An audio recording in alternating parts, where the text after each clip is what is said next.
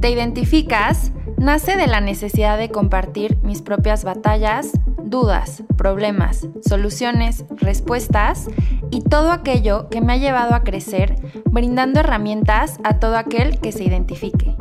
Me llamo Paola Parker, soy psicóloga clínica, especialista en conducta alimentaria, pero también soy una persona recuperada y fabulosa. Acompáñame a seguir descubriendo, creciendo, soltando. A ti, si te identificas, yo te acompaño.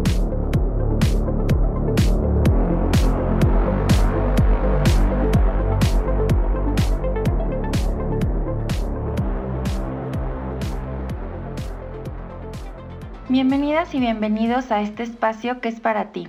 Hoy en este jueves de Te Identificas te voy a platicar sobre cómo identificar nuestras necesidades. Creo que en otros episodios te he platicado eh, que a veces recurrimos a la comida, también es muy común que recurramos al abuso de sustancias, incluso a relaciones, para cubrir una necesidad que tengo. Y entonces yo te he platicado sobre todo en episodios de cómo prevenir un atracón o qué hacer después de un atracón, el que te hagas esta pregunta, ¿no? ¿Qué es lo que necesito ahorita? Que identifiques tu necesidad y que después te hagas esta pregunta. La comida va a resolver mi necesidad. Y, bueno, ¿no? A partir de ahí empezamos a hacer cambios en nuestro comportamiento. Pero luego estuve pensando que hay muchas personas que no saben identificar sus necesidades. Y yo fui una de esas personas.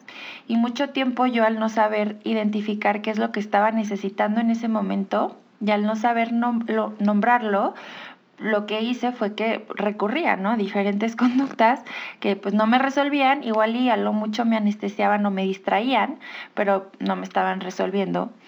Y, y por eso creo que es importante dar este espacio y dar este e, episodio eh, pues con algunas herramientas que puedas usar para identificar qué es lo que estás necesitando. Y lo primero de lo que te quiero platicar es de el vocabulario emocional. Y esto no sé si viste el live que di con el psicólogo Rafa Carmona hace un par de días en mi Instagram y si no, lo puedes ver en mi Instagram arroba psicoparker. Está guardado ahí en una IGTV. Y Rafa hablaba de que, bueno, como pequeño paréntesis, voy a, voy a grabar episodio con Rafa, entonces ya estará en, en un próximo episodio. Pero bueno, Rafa decía la importancia de tener un vocabulario emocional, ¿no? Y estoy totalmente de acuerdo. Creo que algo que escucho mucho yo en consulta y que escucho mucho también en las preguntas que hago en las dinámicas en, en mis redes sociales, que hablamos mucho de la ansiedad. Y entonces, ah, es que yo como por ansiedad, es que yo tomo porque soy muy ansioso, es que yo fumo porque soy muy ansioso. Y realmente le ponemos la palabra ansiedad a cualquier cosa que me está generando malestar y que no sé cómo nombrar y que no sé cómo ni siquiera escribir cómo se siente, solo sé que pues yo le voy a decir ansiedad. Entonces, de ahí viene la importancia de tener un vocabulario emocional, porque ¿cómo voy a poder identificar algo que no sé cómo se llama? Y pienso un poquito, mi mamá, eh, bueno, mi mamá se dedica a hacer bodas, pero ahorita por temas de pandemia, pues obviamente no está haciendo bodas. Y eh, ella estudió la normal, entonces ahorita pues tiene como un mini kinder con dos de mis sobrinitos y les está enseñando. Y la verdad es que no es porque sea mi mamá, pero está, está enseñándolos fabulosamente, de verdad me impresiona cómo están aprendiendo, pero bueno, eso ya será otro tema. Ya ven que luego yo me distraigo y, me divago, pero bueno. Y entonces estaba pensando, porque luego mi mamá me pregunta, oye, a ver, ¿ahora qué les enseño? ¿Cómo les enseño? Y, y entonces estamos viendo, sí, las estaciones del año y hay que enseñarles y haces ahí con las hojitas, ¿no? Y, ay, el estado del agua y sí, este, la nube y luego baja y es lluvia y así, ¿no? Entonces estaba pensando en la importancia de los, de, los, de los símbolos, de tener estas imágenes mentales que tenemos para que entonces yo pueda nombrar, ah, esto se llama así y se ve así, ¿no? Y ya después empezamos a clasificar y, ya se vuelve como más específico, ¿no? Eh, las categorías y todo eso. Pero en un inicio, si tú te pones a pensar cómo aprendiste en los colores, cómo aprendiste las letras, y en gran parte era con, poniendo poniéndole imágenes o poniéndole palabras, ¿no? Decir, ah, ok, este color que se ve así se llama verde y esto que se ve así se llama perro. Y ya después, ¿no? Ok, un perro es un mamífero y hace woof woof y ya vas viendo más cosas, ¿no? Pero en un inicio es nombrar, la importancia de nombrar las cosas. ¿Cómo sabemos? Creo que nos falta aprender muchísimo y en las escuelas creo que es algo que, que, se debe implementar. El vocabulario emocional. ¿Cómo voy a saber ponerle nombre a esta cosa que me está pasando? Que, que no sé ni cómo es y que ahorita si me vieran estoy haciendo un revoltijo en mis manos. Porque a veces así nos, es más fácil expresarnos como no sé, ahorita se me viene el ejemplo, ¿no? ¿Cómo describirías la carne cebrada? Bueno, y esto es algo que, en México, no si eres mexicano, es más fácil que me puedas entender. Es muy difícil explicar qué es carne cebrada, es, algo que haces con las manos, y haces como con el movimiento de deshebrar con las manos. Bueno, espero que hayan entendido este ejemplo, porque es un ejemplo visual sin ver, entonces está complicado. Pero bueno, entonces seguimos. Este, el nombrar las emociones y muchas veces a mí me cuesta trabajo identificar qué estoy sintiendo. Y en estos momentos, si yo no he podido nombrar mi emoción, que es importante tomar en cuenta que hay muchas emociones y si solo, si ahorita te, te, te pregunto, a ver, ¿cuáles son las emociones que conoces? Y piensas enojo, tristeza y ya. Ok, te recomiendo que vayas a Google o que vayas a, comprar algún libro. Si quieres, después me puedes escribir y te puedo recomendar alguno sobre em, manejo emocional y que puedas empezar a nombrar estas emociones, porque hay muchísimas, o sea, sí, están como las principales, pero de ahí se derivan muchísimas emociones, muchísimas, muchísimas, y que puede ser que un día yo crea que estoy sintiendo miedo, pero realmente lo que estoy sintiendo es frustración, o realmente lo que estoy sintiendo es, una, es que, estoy... Me, me, estoy sintiendo amenazada, ¿no? Entonces, es muy importante poder especificar qué estoy sintiendo en este momento y por qué es diferente lo que siento ahorita que lo que sentía eh, la semana pasada, ¿no? Y que puede ser que sea similar lo que estoy sintiendo. Entonces, primer herramienta, primer tip, como quieras ver, lo que te voy a dar es vocabulario emocional y que aprenda entonces, número dos, a reconocer las emociones en mi cuerpo. ¿Cómo se siente el enojo? ¿Cómo siento el enojo? Yo sé que estoy enojada porque siento un impulso. O sea, cuando yo estoy enojada soy bien impulsiva y en ese momento digo, me vale, voy y le digo y le corto, o sea... bien agresiva, o sea, sí me sale la agresividad en ese momento.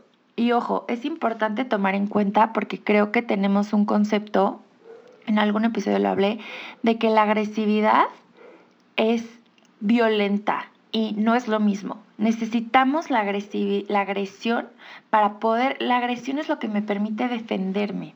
La violencia ya es otra cosa. Yo puedo tener una conducta que viene desde, desde la, impulsada desde una agresión, por ejemplo, eh, aventar una mesa, ¿no? Que igual en ese momento hay una, no sé, me estoy imaginando cosas locas, ¿eh? Viene una piedra enorme y me va a caer y hay una mesa y si no muevo la mesa me va a caer la piedra. Ese impulso agresivo de mover la mesa es lo que me va a permitir que no me apachurre la gran roca de Indiana Jones que me hubiera aplastado. Ahora, la violencia es otra cosa, ¿no? Entonces es importante este tipo de, de especificaciones y pues irlas tomando en cuenta, ¿no? Que, em, bueno, regresando al tema, ¿cómo estoy sintiendo esta emoción en mi cuerpo? Y algo que les recomiendo, si te cuesta trabajo identificarlo, puedes ponerle un color. Esto que estoy sintiendo, no sé cómo se llama, pero si fuera un color sería negro y si fuera una figura sería unos garabatos. O sea, siento así en mi pecho y como que me aplasta y quiero llorar, pero, pero trato de llorar y no puedo. Ok, tal vez puede ser impotencia, tal vez puede ser frustración.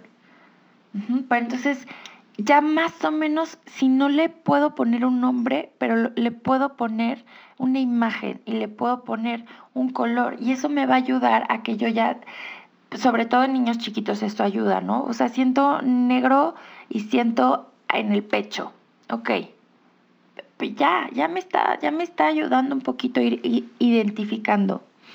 de cierta manera. Ahora, algo que te, que te recomiendo es que cuando empieces a, a, platicar con las personas cercanas a ti y cuando empieces a implementar este vocabulario emocional, en verdad, procura no decir bien, porque esto ya lo hacemos súper automatizado. ¿Cómo estás? Bien, y tú bien, gracias. Y no, estás en la fregada.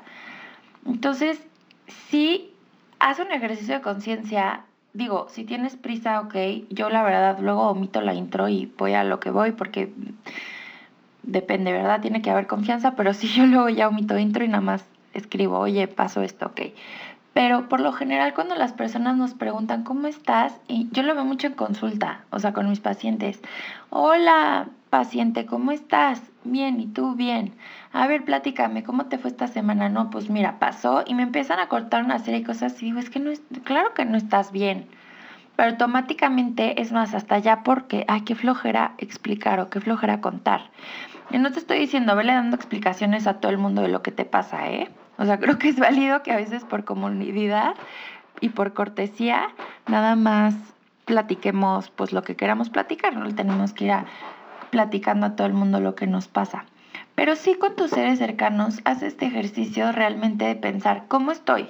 O sea, estoy bien, estoy cansado, estoy emocionado, estoy feliz, estoy tranquilo.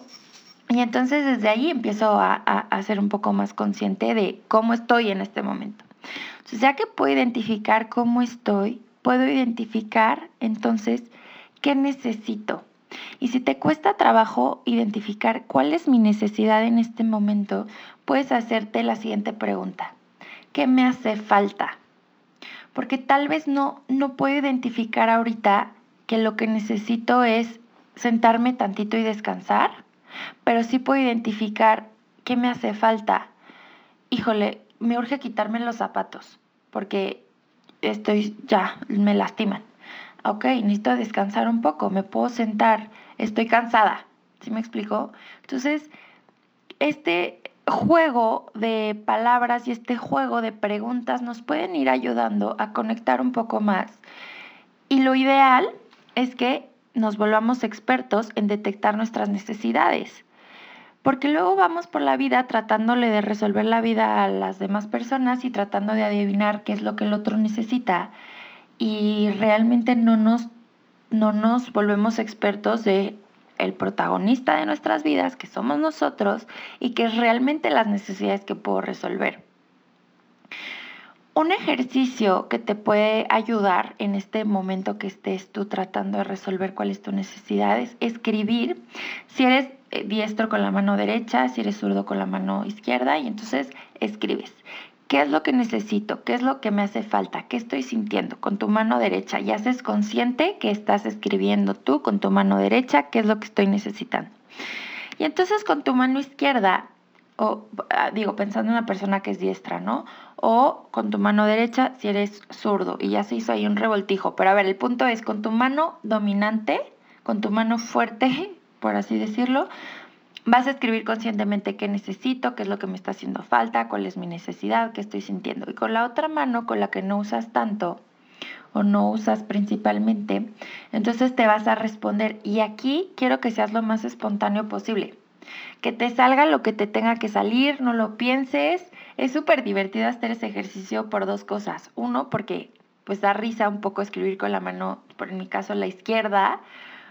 Y dos, en verdad es que surgen cosas impresionantes. En verdad te vas a dar cuenta, eh, por lo menos en mi experiencia personal así ha sido, que buscamos las respuestas afuera y buscamos que nos resuelvan por fuera, cuando la mayoría del tiempo en verdad es que somos expertos, nosotros mismos somos expertos en lo que estamos necesitando, en lo que estamos sintiendo, porque nosotros somos, y lo vuelvo a decir, los protagonistas en nuestra vida. ¿Quién más va a tener el expertise en tu vida? O sea, ¿quién va a tener tu currículum de vida en tu vida personal?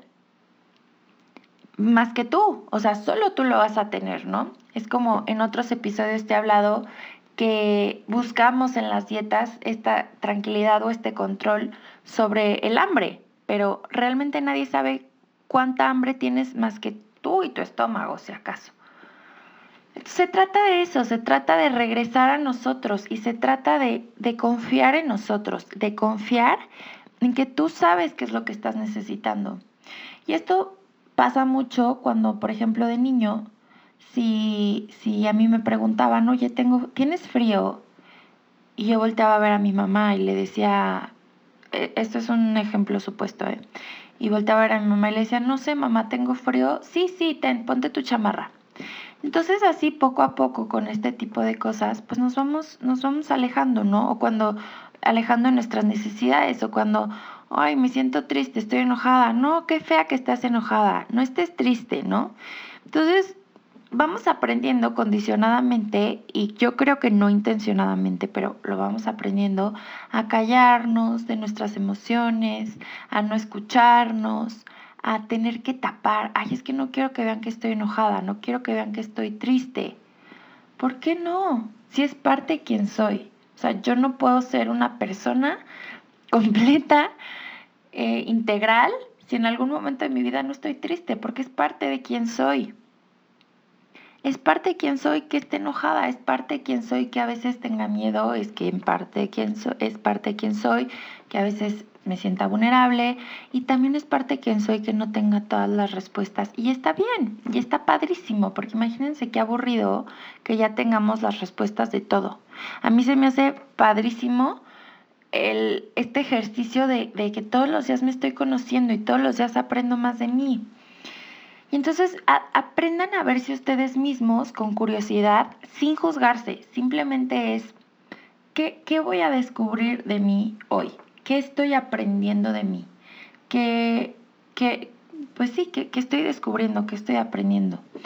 Y esto pues nos va a ayudar a poder ser mucho más asertivos y a crecer en nuestra inteligencia emocional, porque pasa lo siguiente.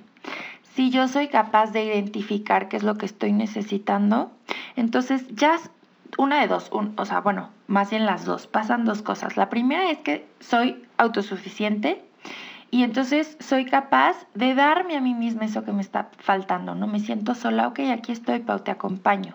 O pido compañía, entonces ya sé que me siento sola, ya sé que lo que necesito es marcarle a mi mamá y le marco a mi mamá o me voy a caminar con una amiga y platicamos o lo que sea, pero ya soy capaz de resolverme sin necesitar eh, una conducta como las que decía inicialmente. Y la segunda es que también soy capaz de comunicarlo y soy capaz de expresarlo. Y esto es bien importante, sobre todo en las parejas. Entonces soy capaz de decir, oye, ¿sabes qué? Estoy cansada y, y, y, y, perdón, o sea, la verdad es que te hice berrinche, pero en verdad lo que necesito es descansar. O sea, ahorita no estoy siendo tan asertiva, ¿no? Entonces voy a descansar y ya mañana platicamos y ya nos evitamos una pelea. que muchas veces peleamos simplemente porque estamos cansados y ya estoy harta del trabajo y estoy estresada por tu tarea y además quiero cenar y no hay queso en el refri. Y entonces, pues me voy a desquitar contigo porque estás enfrente. O porque yo quería que tú adivinaras que yo tenía hambre y, porque no me hiciste mis quesadillas. Entonces, seamos asertivos. Mientras más asertivos seamos con nosotros mismos, también vamos a propiciar una, comunicación asertiva en, la pareja y en las relaciones en general. Esto no es solo para, para los que, pues para las personas que están en pareja. Como mujeres, y esto soy muy repetitiva, pero es que en verdad es súper importante que sepamos esto.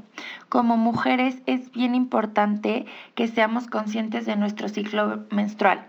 Y en verdad para mí ha sido increíble el saber que no estoy loca y solo soy cíclica y conocer en qué momento de mi ciclo estoy, porque yo tengo síndrome premenstrual y de verdad es que antes de que venga mi periodo lloro por todo. O sea, y de verdad, o sea, me deprimo y lloro por todo y me da de que no puedo dejar de llorar, pero ya sé y me doy chance y es más, lo disfruto. O sea, ya digo, Deli, échalo, que salga lo que tenga que salir o ya sé que estoy más irritable.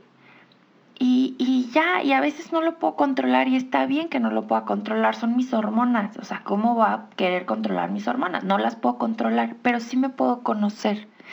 Y el, para mí saber que soy cíclica me ha ayudado muchísimo a ser mucho más eh, pues a, saber, a saber cubrir mucho mejor mis necesidades, a cuidar mucho mejor de mí y a dejar también de, pues pobre de las personas que, que estaban a mi alrededor en momentos que no tenían nada que ver con la otra persona y nada más yo estoy hormonal y, quiero hacer berrinche o quiero llorar o me caes gordo porque sí.